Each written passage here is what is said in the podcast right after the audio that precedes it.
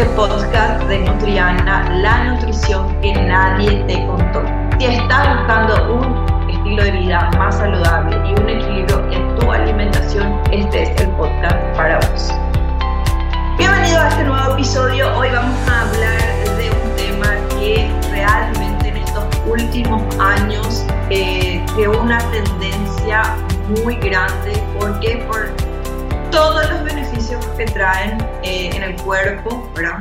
Entonces, nosotros lo que hacemos, eh, bueno, dar la información, pero muchas veces no se da la información correcta o bien se da la información, pero se desvía lo que realmente es y cómo funciona. Y vamos a hablar del ayuno, el ayuno, el famoso ayuno intermitente, ¿sí? ¿Qué es? ¿Quiénes pueden? ¿Quiénes nos pueden, cómo funciona realmente esto y cuál es el objetivo principal de, este, de esta modalidad que hoy día se usa muchísimo, eh, tanto en la nutrición como en la medicina funcional. Eh, el inventor de esto eh, ganó el premio Nobel por demostrar que la autofagia del cuerpo da increíbles resultados. Normalmente, gente, yo escucho de varios profesionales del área de la salud, eh, principalmente de la nutrición, que eh, no es bueno, que baja la presión, ¿verdad? Esos son los mitos eh, a grandes rasgos de esto. Pero yo les pregunto a ustedes si realmente el ayuno eh, fuese algo que nos bajara la presión o de repente algo que nos cause mal. ¿Por qué no nos pasa eso cuando dormimos? ¿Por qué no nos baja la presión cuando dormimos? ¿O por qué no nos desmayamos cuando dormimos? ¿verdad? son preguntitas que se tienen que preguntar de repente, porque siempre digo, todo vamos siempre por la lógica, ¿ok? Entonces, se supone que hacemos ayuno de 8 horas mínimamente cuando estamos durmiendo. Entonces, ¿por qué no nos pasan estas cosas? Entonces, vamos a hablar un poquitito de eso básicamente. Eh, primeramente, ¿qué es el ayuno? El ayuno es la manera en donde el cuerpo entra en pausa por un tiempo prolongado. Esto hace que dependiendo de la cantidad de horas que tengamos en reposo, tenga ciertas funciones dentro del cuerpo. A partir de las cuatro horas normalmente ya el cuerpo empieza a entrar, eh, en, vamos a decir, con, poco, con poca glucosa, porque acuérdense de que nuestra fuente de energía son los carbohidratos, nuestra fuente principal de energía son los carbohidratos. Pero ¿qué pasa? Cuando nosotros no ingerimos eso, entonces lo que hace el cuerpo normalmente es sacar de la reserva hepática porque siempre tenemos reservas de glucosa, ¿verdad?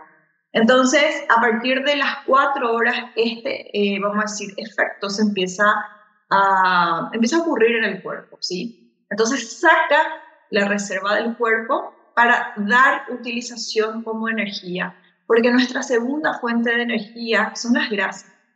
Entonces, cuando a mí me dicen que eh, me baja la presión, que no voy a aguantar, que me voy a desmayar. Ahí es donde yo les digo que es algo imposible. ¿Por qué? Porque justamente el cuerpo busca la manera de que ustedes no tengan esa necesidad de desmayarse, o sea, que busca la forma de sacar esa energía para que ustedes puedan tener y que no colapse el cuerpo. El cuerpo es una máquina impresionante, así que gente, mal no van a pasar, ¿ok? Entonces, ¿qué pasa? Saca la energía del cuerpo eh, a través de las grasas del hígado que se transformaron, primeramente eran azúcar y luego se transforman en grasa, y utilizan a favor. A partir de las 12 a 16 horas de ayuno eh, ocurre un proceso que se llama lipólisis. La lipólisis es cuando las grasas que fueron sacadas del hígado, ellas empiezan a utilizar a favor, entonces como que se oxigena este, estas grasas y utiliza, es como que el cuerpo está en modo reciclaje, ¿entienden? Tipo, están utilizando todas las reservas de las grasas de manera reciclable. Lo bueno de utilizar la energía a través de las grasas es que ayuda muchísimo a la parte cognitiva y a la parte hormonal. Las hormonas necesitan, necesitan de grasa para que ellas puedan funcionar. Y por eso es muy bueno para aquellas personas que sufren de hipotiroidismo, eh, no sé, de repente de eh, ovario poliquístico, entre, otros, entre otras complicaciones de aquellas personas que tienen problemas de hormonas. ¿Y por qué no también la diabetes tipo 2? En este caso, eh, ya que también está implicada con la hormona que es en este caso la insulina, ¿verdad? ¿Por qué? Porque justamente nos estamos incentivando al páncreas, que es justamente el problema más grave de los diabetes. Entonces, a partir de las 16 horas ya ocurre la lipólisis, el cuerpo saca energía, utiliza a favor, no es que utiliza en contra. Ya a partir de las 18 horas a 20, 22 horas, ya ocurre un proceso que se llama renovación de células madres. Imagínense el beneficio que tiene esto. Evidentemente, gente, hablamos de personas que ya están metidas en el ayuno hace tiempo, que ya están acostumbrados que, tienen un seguimiento, que están respaldados, ya sea por nutricionista o médico cabecera. Obviamente no podemos nosotros generalizar, no todos. Hay personas que están desesperados con bajar de peso, eliminar grasa y demás, que dicen, yo quiero hacer las 20 horas de ayuno, de una. Y no, no funciona así, obviamente. Esto tiene todo un proceso, esto tiene un seguimiento, esto tiene un tiempo de adaptación, porque acuérdense de que por más de que el ayuno sea saludable, también el cuerpo sufre un estrés, ¿ok? Entonces tienen que tener en cuenta este detalle, no podemos simplemente alocarnos y hacer, ah, 20 horas de ayuno. Es por eso que cuando las cosas no salen bien, es donde ocurren los problemas y las personas quieren culpar al ayuno. Realmente hay que hacerlo bien. Si hacen bien, esto realmente funciona, ¿sí? En pocas palabras, si quieren beneficio del ayuno, tiene renovación celular, renovación de los tejidos, proteicos y celulares. ¿Qué quiere decir? Todo nuestro cuerpo necesita ser regenerado, todos los tejidos de nuestro cuerpo necesitan ser regenerados.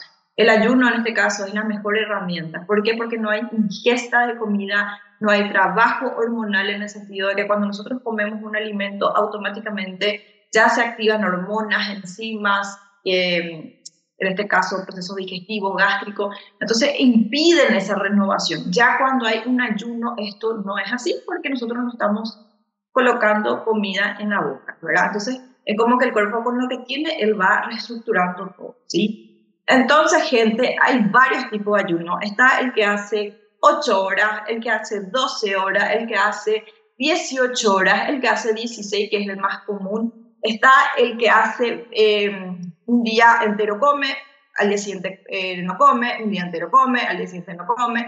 Esa ya, ya lo declaro. Eh, personas, como le digo, que tienen más experiencia, que buscan mejorar más cosas, porque llega un punto, gente, que no solamente se trata de, de estar flacos o de perder peso o de perder grasa, sino que ya el bienestar es tan bueno que la persona ya empieza a buscar otros factores para ir, eh, vamos a decir, no sería la palabra correcta curando, pero por lo menos paliando con el ayuno, ¿ok? Entonces hay personas que comen un día, hay personas que dejan de comer el otro, hay personas que hacen, por ejemplo, eh, ayunos en donde comen una sola vez al día. Entonces hay de todo y sí se logra, ¿ok? Ahora bien, cuando yo me van a decir, entonces, ¿qué sí que vamos a comer menos? Porque yo también escuché de profesionales que dicen que el ayuno es eh, reducir la ingesta de los alimentos. Y ahí, gente, yo quiero eh, dar una información real, porque no es así. El ayuno no se trata de comer menos, no se trata de en cantidad comer menos. Simplemente se corta la cantidad de ingesta. Te doy un ejemplo. Si ustedes comen seis manzanas en el día, y comen en tres partes, esta vez van a comer o en dos partes o en una sola parte. O sea, van a comer las seis de una o van a, a comer de a dos, ¿ok? En una parte la mitad y en, otra parte la siguiente. Entonces, nada más que se trata de eso. No es que vamos a comer menos, eso es mentira. Lo bueno de comer una sola vez al día, hay varios beneficios en esto aunque parece contradictorio, pero tiene beneficios. ¿Y cuáles son los beneficios de comer una sola vez al día? Que primero controlamos nuestra cantidad de ingesta. ¿Qué quiere decir eso? Cuando comemos una sola vez, normalmente se da para la cena, normalmente la persona que cena, la persona que come, come solamente una vez al día opta por la cena, por la comida de la cena. y, cena entre las 5 a 7 de la tarde, ese es el, rango aproximado de tiempo, ¿verdad?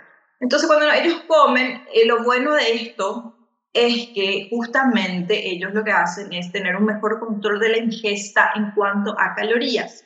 Porque si yo tengo que comer las 3.000 calorías y puedo comerlo en una sola comida, las 3 calorías, evidentemente, gente, no voy a poder comer las 3.000 calorías. Entonces voy a comer un poquito menos pero no es porque vamos a pasar hambre, simplemente porque el cuerpo te dice hasta aquí y uno respeta eso.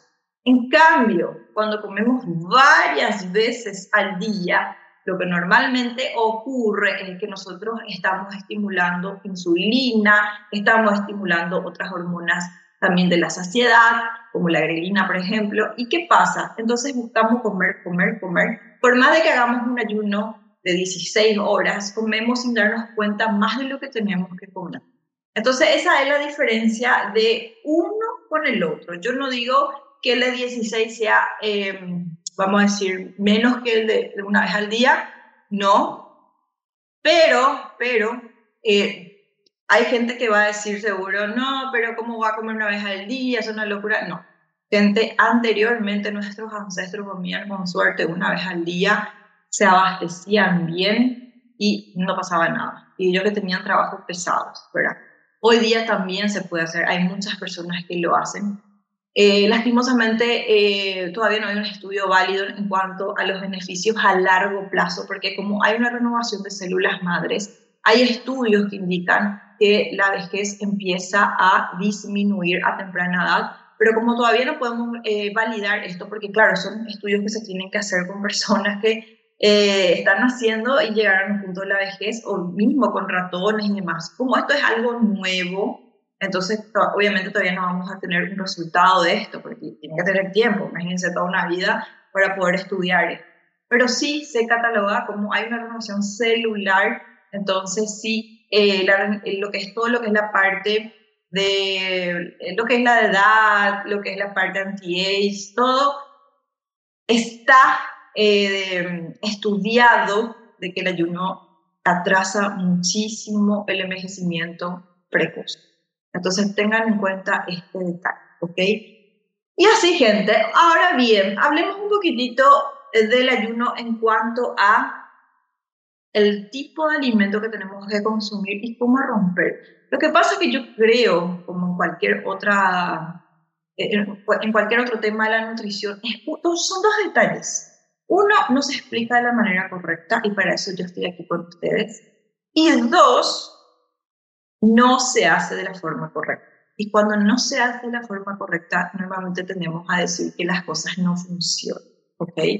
Entonces yo les voy a explicar cómo funciona realmente. En primer lugar, hay que tener en cuenta de que eh, la, la idea del ayuno es que el pico de glicemia no se eleve. Si nosotros, por ejemplo, cenamos mal, ¿qué es cenar mal? Si nuestra última comida llega a ser, por ejemplo, un kilo de helado o un kilo de arroz o una pizza, evidentemente nuestro ayuno no va a funcionar al día siguiente. Entonces, porque hay personas que me dicen, escuché, que me decían, no, pero yo no estoy bajando, yo no veo resultados, bla, bla. Entonces, cuando yo le pregunto, ¿qué, ¿cómo es su rutina de ayuno? Ahí me doy cuenta que el problema está en una persona que obviamente no se le supo informar de forma correcta. Entonces, ahí, cuando nosotros comemos esa última comida, que sería en este caso la pizza, le doy un ejemplo, ¿verdad? Hay un pico glicémico. Entonces, al día siguiente nosotros vamos a tener subidas y caídas de glicemia que no deberíamos tener, entonces va a generar ansiedad, vamos a querer comer más, vamos a despertarnos con hambre, despertarnos con hambre.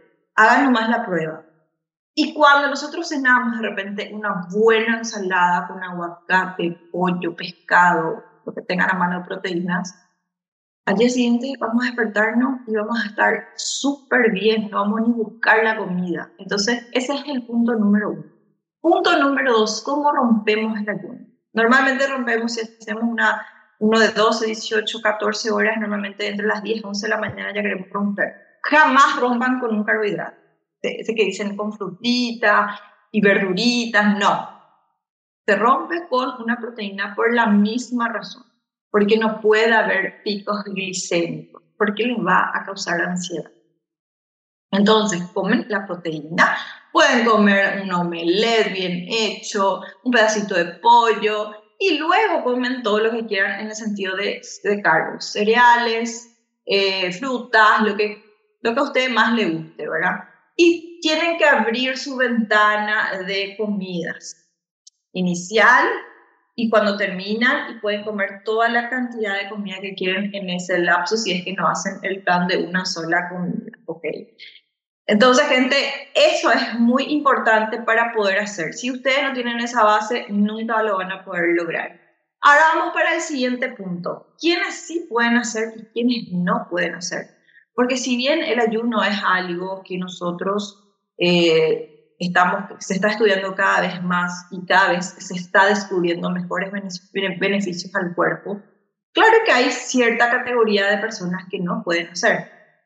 Y bueno, en ese caso yo eh, obviamente hablo de los niños, los niños que están en etapa de crecimiento, primeramente porque están en etapa de crecimiento, a no ser de que haya una situación muy grave de obesidad, ya eh, algo que ya tiene que tratarse de cierta manera, bueno, ahí se hace una evaluación y se hace un estudio y dependiendo del caso.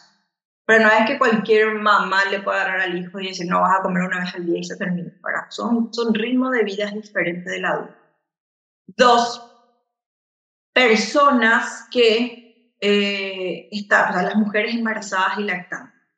Cuando nosotros estamos embarazadas, nosotras estamos embarazadas, perdón, eh, normalmente eh, tenemos un cambio hormonal, tenemos, requerimos más ingesta. Cuando hay cambios hormonales durante el embarazo, tenemos que comer cuando tenemos que comer, no podemos simplemente decir, no, yo no voy a comer porque eh, estoy en ayunas. No, ahí sí puede haber un descenso de glucosa muy drástica y obviamente no conviene. Entonces no se, recomienda, no se recomiendan en esos casos. Personas que tienen alguna enfermedad crónica grave ya ah, mal, se hace un estudio, se evalúa, se ve la situación y obviamente personas en, en caso de desnutrición severa. ¿Por qué digo desnutrición? Porque claro, como yo estoy haciendo el ayuno, yo estoy cortando las ganas de ingesta y la idea de una persona con desnutrición es que tenga ganas de comer. Entonces yo no puedo eh, estimular mis hormonas eh, para que no coman, sino que ah, sino tengo que estimular para que coman. Entonces son esos los casos que no se pueden. Ahora bien, eh, ¿por eso quiere decir que el, el ayuno sea malo? No, simplemente son situaciones que tenemos que respetar.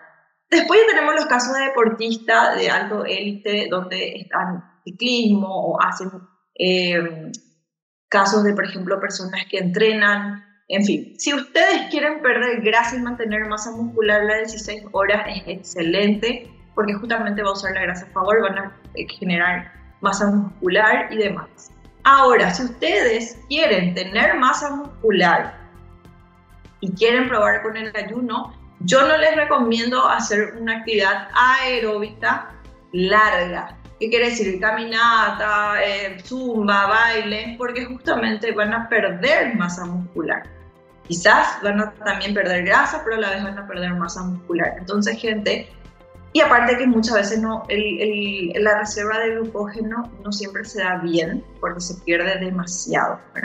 Entonces, gente, si quieren entrenar bien, tener una buena masa muscular, yo les recomiendo que sea en ayunas, ¿ok? Pero tiene que ser resistencia, flexibilidad, nada de que algo en donde tenga mucho movimiento, mucho tiempo en movimiento, ahí ya genera otro tipo de, de vía que no, no sé si hasta qué punto es recomendable, ¿ok? Personas de alto rango de élite, por ejemplo, en el caso de eh, deportistas, fútbol, demás, entonces hace una evaluación para saber en qué momento del día exactamente debe de hacer el ayuno. Normalmente en estos casos de pacientes se hacen eh, tempranas horas eh, de la mañana, pequeñas caminatas leves y luego arrancan su día con un buen desayuno. Eh, no tienen mucho tiempo de entrenamiento con ayunas justamente por este, esta modalidad aeróbica. Pues normalmente entrenan, corren, hacen ejercicio, entonces, como le digo, no siempre es bueno, ¿ok? Entonces, gente, em, de verdad espero que les haya gustado este primer episodio. Muchas gracias por escucharnos. Si te gustó este episodio, no te olvides de compartirlo con tus amigos y familiares para que ellos también puedan cambiar su estilo de vida.